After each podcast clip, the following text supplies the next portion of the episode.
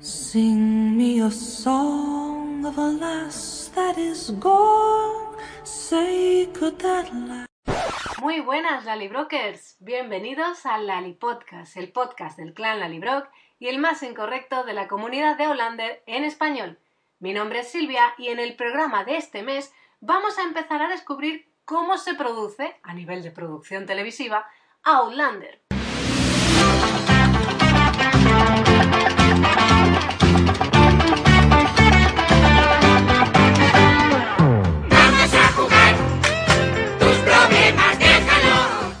En los últimos meses, el equipo de Aulander ha estado publicando una serie de charlas en formato podcast o video podcast, según la plataforma en la que lo veáis, en las que Matt Roberts, productor ejecutivo, se toma un ratito con diferentes miembros del equipo de producción y postproducción para saber en qué consiste su trabajo y responder a las preguntas de los fans.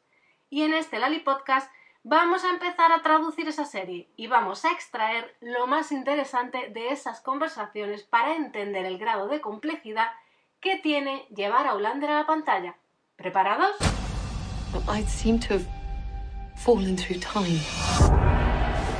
Meryl Davis, productora de Outlander, fue la primera invitada de estas charlas. Productora ejecutiva de la serie, lleva en Outlander desde el principio junto a Ron Moore.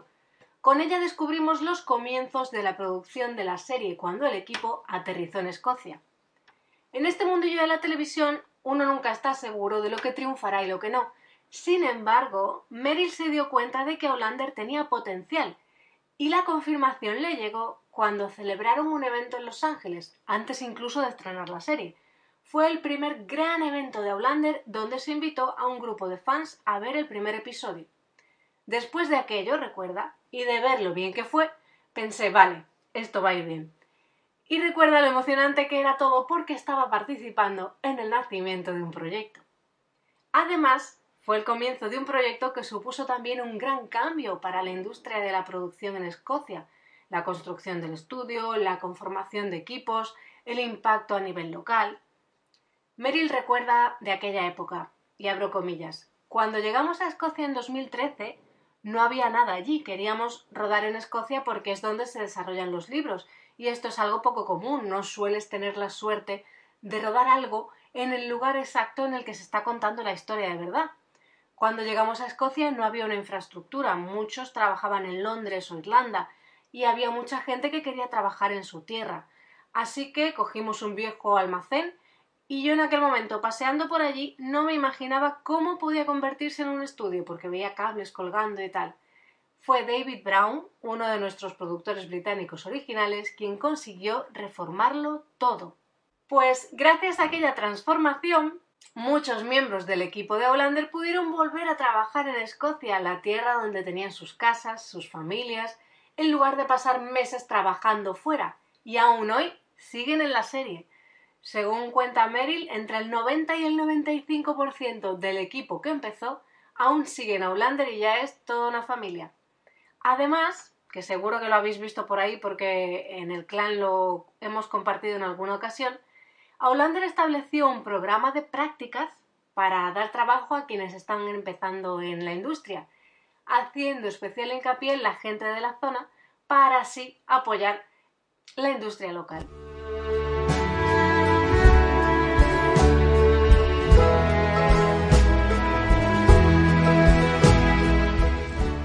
Esta pequeña introducción, este viaje a los recuerdos de aquellos primeros días en Outlander de Meryl, empezamos con las preguntas que le dejaron los fans. Vamos allá. Desde aquellos inicios y tras el paso de los años, le preguntan a Meryl, ¿se ha vuelto más difícil o más fácil llevar los libros de Diana a la pantalla? Y reconoce directamente que 10 millones de veces más difícil según avanzan las temporadas. Para ella, el primer libro fue el más fácil porque el punto de vista estaba claro, había una trama sencilla que seguir, pero esto se va haciendo más complejo según avanzan los libros porque los puntos de vista van cambiando, el equipo tiene que intentar mantener la frescura, que todo siga siendo emocionante y nuevo. Creo que en cualquier serie, dice Meryl, cuanto más vas avanzando, y nosotros tenemos mucha suerte de hacerlo, más difícil se vuelve. Y Matt apunta por su parte. Una vez que empiezas a viajar, que sales de Escocia, se vuelve más difícil porque hay que construir todo. Ya no puedes simplemente salir a rodar. En la primera temporada podías decir eso de, bueno, vamos a cambiar esta escena a salir y a buscarle una localización. Ahora no podemos hacer eso, todo tiene que estar preparado con mucha antelación. Y para mí eso es lo que hace que sea más difícil de llevar a la pantalla. Porque Escocia, tan maravillosa como es, como una actriz más, ahora tiene que convertirse en Carolina del Norte. Y eso es un reto.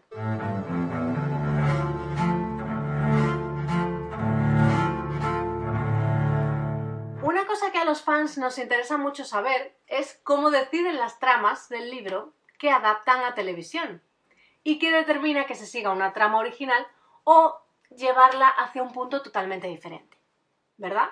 Sobre este tema, Matt cuenta que siempre tiene mucho debate, que hay muchas conversaciones sobre las tramas entre los guionistas y a veces el factor determinante sobre qué trama es la que se hace es lo que realmente pueden producir, es decir, la trama que realmente pueden hacer. Y abro comillas porque Matt nos dice aquí, hay cosas que para nosotros son imposibles de producir porque son muy grandes desde el, desde el, punto de vista del rodaje. Es decir, que todos los guionistas tienen también, como tenemos nosotros los fans, sus momentos favoritos, pero puede que esos momentos no hagan avanzar la trama y sin embargo sí que aportan mucho a la definición del personaje. Sabemos que no podemos incluirlos todos, dice Matt, y muchas veces también depende de la disponibilidad de los actores algo que dicta en muchas ocasiones hacia dónde vamos. A veces no tenemos a ese actor disponible para contar la historia. Y de esto tenemos un buen ejemplo en el caso de Laura Donnelly, que seguramente recordáis. Laura interpreta a Jenny, la hermana de, Jamie. Jenny tendría que haber aparecido en la cuarta temporada, ¿verdad? Para recibir a Brianna a su llegada a la Librock pero sin embargo Laura se encontraba inmersa en sus proyectos de teatro y fue imposible cuadrar la agenda. Ya durante la tercera temporada se le hizo complicado participar en Outlander porque acababa de ser mamá. Así que los dos episodios en los que aparece se grabaron en el mismo bloque. Meryl explica en este punto que como son actores que no están en cada episodio, es decir, que no aparecen en cada episodio, no son regulares, es difícil atarlos mediante un contrato. Por eso te arriesgas a que cuando tienen que volver no estén disponibles. Caso también de Lord John, por ejemplo, que creó toda esa polémica cuando se despidió de la serie antes de que estallara toda la pandemia, ¿no? Y creíamos que ya no iba a volver. En este caso, lo que nosotros supusimos, lo más, eh, lo más común, era exactamente este caso, que como él no tenía que aparecer en todos los episodios, no era un personaje regular, y estando en plena pandemia no se sabía cuándo iba a volver el rodaje, ¿no? Lo más fácil para Hollander fue terminar su contrato y ya volverían a contactar con él cuando todo volviese a ponerse en marcha.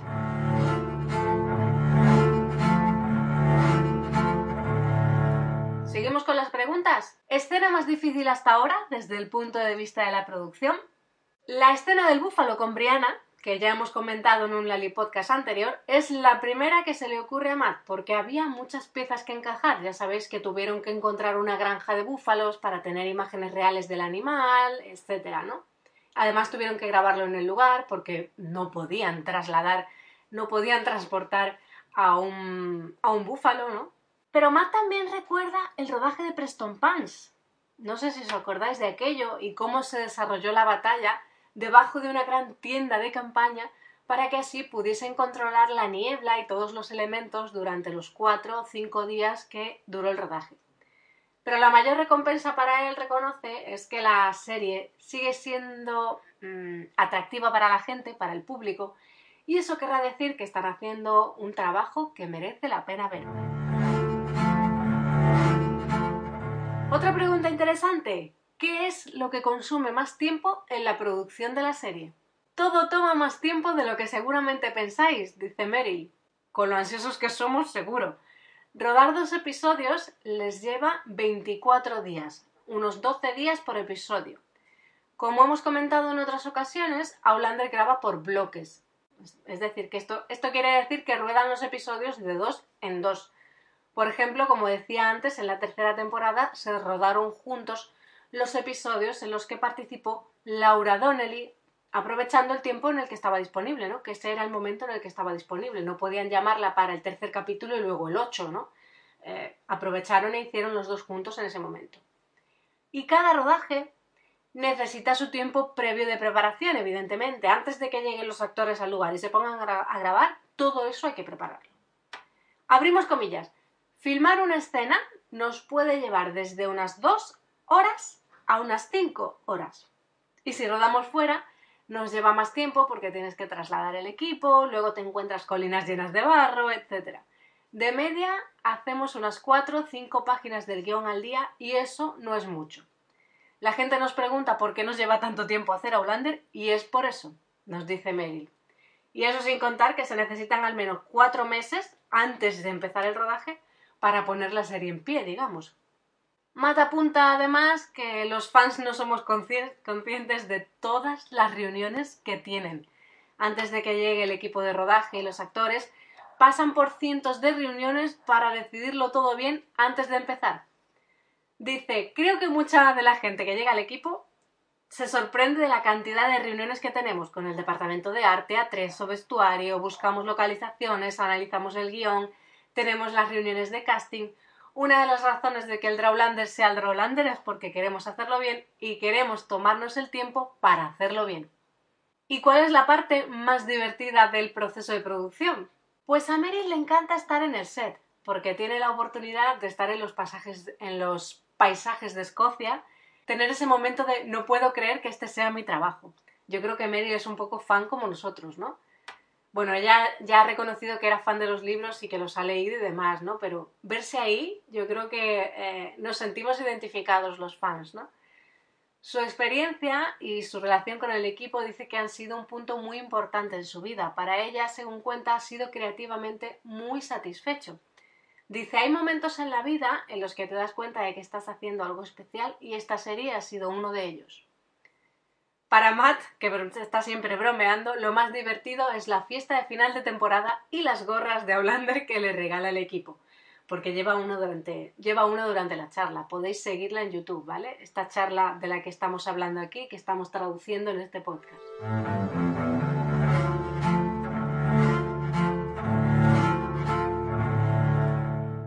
¿Localización favorita? Bueno, seguro que aquí muchos fans coincidimos. Nadum es la favorita de Meryl porque tiene muy buenos recuerdos de todo lo que han hecho en las piedras y además dice que cada vez que han estado en la localización ha sido como algo mágico. Dice que es un lugar muy especial, muy espiritual y bonito. Y Matt aquí hace un poquito de trampa y dice que su localización favorita es Escocia entera. Y lo explica así. Cuando dices he visto los lugares más bonitos en Escocia, resulta que vas y descubres otro. Y también destaca que la gente en Escocia es siempre muy amable y eso es pura Escocia.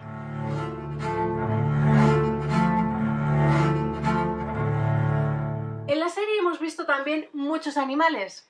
¿Problemas a la hora de lidiar con ellos o hay todo un equipo detrás manteniéndolos a raya? Seguimos con las preguntas de los fans. Animales y niños sabemos que no son fáciles a la hora de trabajar frente a la cámara. Meryl recuerda una escena que rodaron junto a un lago, en ese episodio en el que Claire está recitando las palabras del poema de John Donne mientras va con los Highlanders recolectando las rentas, ¿os acordáis? Primera temporada. Dice Meryl, había unos cisnes salvajes y creo que Graham McTavish les tenía un poco de miedo y paramos el rodaje en algún momento. Dice que intentaron espantarlos delicadamente sin tocarlos porque ningún animal ha sido herido durante el rodaje de Outlander.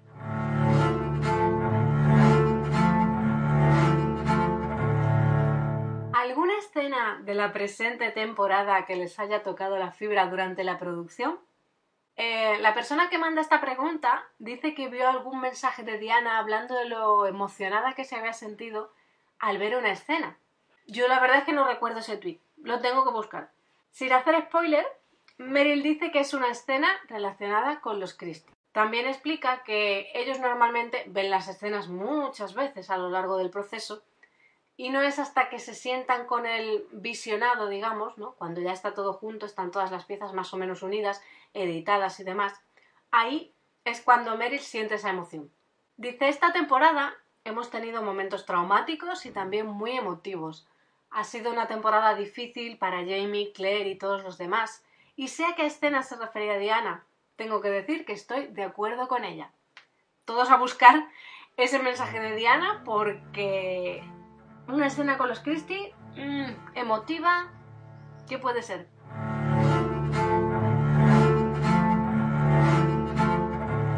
Siguiente pregunta. Siempre vemos las tomas falsas del rodaje de los actores. ¿Hay tomas falsas del equipo de producción?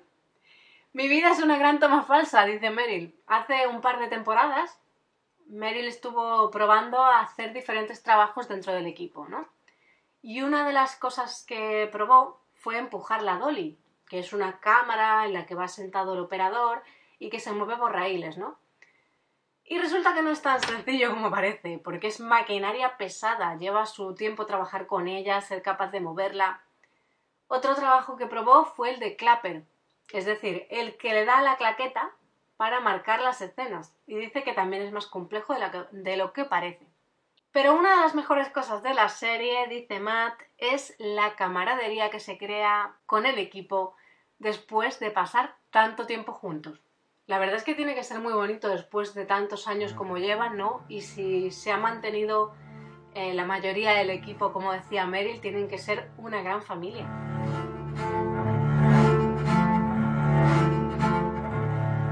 Siguiente pregunta. ¿Alguna vez habéis hecho de extras como Diana y Ron en la primera temporada? Matt dice rápidamente que no y explica que Diana no era un extra porque tenía texto. Así que eso quiere decir que era parte del reparto. Además, fue él quien creó el personaje para ella. No sé si os acordáis de Iona McTavish. A Diana y a Ron les llevó todo el día prepararse porque tenían que hacer prueba de vestuario, en fin. Meryl dice que eso de ser extra se lo plantearía si supiera que están haciendo ya la última temporada. Pero que sabiendo que incluso ser un extra te lleva todo el día y ellos suelen estar tan ocupados, lo más probable es que no. Lo más cerca que ha estado Meryl de hacer un cameo fue cuando Carrot, su perrita, apareció en pantalla como la perrita de la compañera de piso de Brianna. No sé si os acordáis de esa escena. La perrita de Gale. Y hablando de Diana, otra pregunta interesante. ¿Cómo de implicada está Diana en el desarrollo de la historia y de las próximas temporadas? Pues aquí Matt nos ha hecho un poco de trampa y se ha saltado un poco la respuesta a, la torera, digamos, ¿no?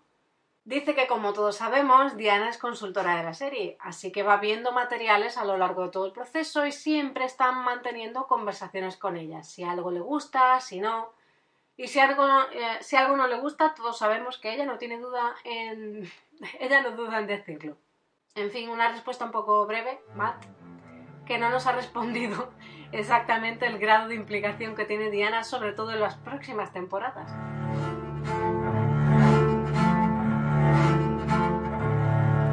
Otra pregunta que este año es especialmente eh, interesante y es cómo han trabajado con los protocolos COVID en esta sexta temporada.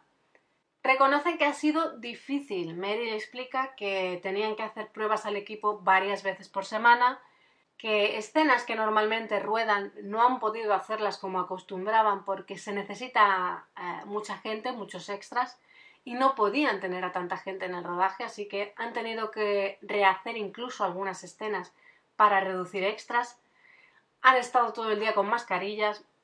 En fin, que no ha sido el rodaje más agradable, pero aún así eh, reconoce y sabe lo afortunados que han sido de poder, eh, poder volver a trabajar ¿no? en plena pandemia y que todos han seguido muy bien los protocolos. Matt en este punto agradece a, todo el equipo ¿no? por haber seguido esos protocolos y haber eh, mantenido a todos a salvo. Dice, lo que hace una persona puede afectar a muchas y nuestro equipo ha sido increíble queriendo volver a trabajar y hacerlo además de forma que todo el mundo estuviese protegido. Así que me quito el sombrero por todos, a ambos lados del charco, por Sony, Stars, nuestro equipo en Reino Unido, que ha hecho un trabajo increíble para asegurarse de que todo el mundo estaba a salvo, para traeros a Outlander lo antes posible.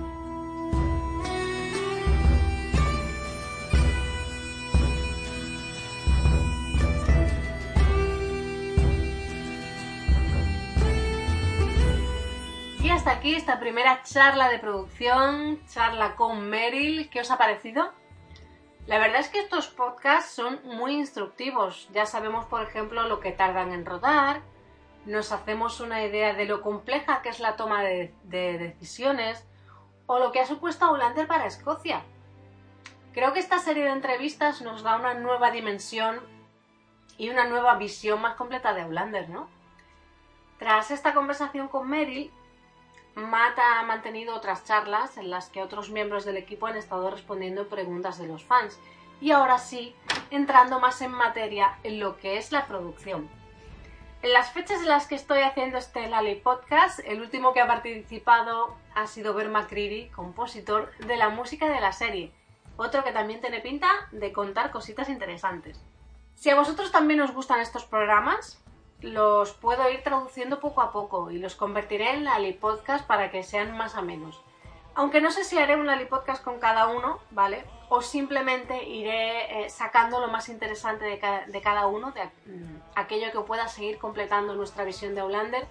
Y no sé si dará para un programa, para varios, para un programa para cada uno, en fin. Por ejemplo, el segundo programa de este Outlander Edition nos cuenta qué ocurre una vez que terminan de rodar. Cómo es esa etapa de postproducción que a todos se nos hace eterna, ¿verdad? Si queréis saberlo, atentos a próximos Lali Podcast porque iremos traduciendo estas charlas de Matt con el equipo de producción de Outlander. Hasta entonces, espero que os haya gustado este programa. Como siempre, me encantará que me dejéis vuestras opiniones en la cajita de comentarios. Gracias por estar al otro lado y volveremos a escucharnos el mes que viene.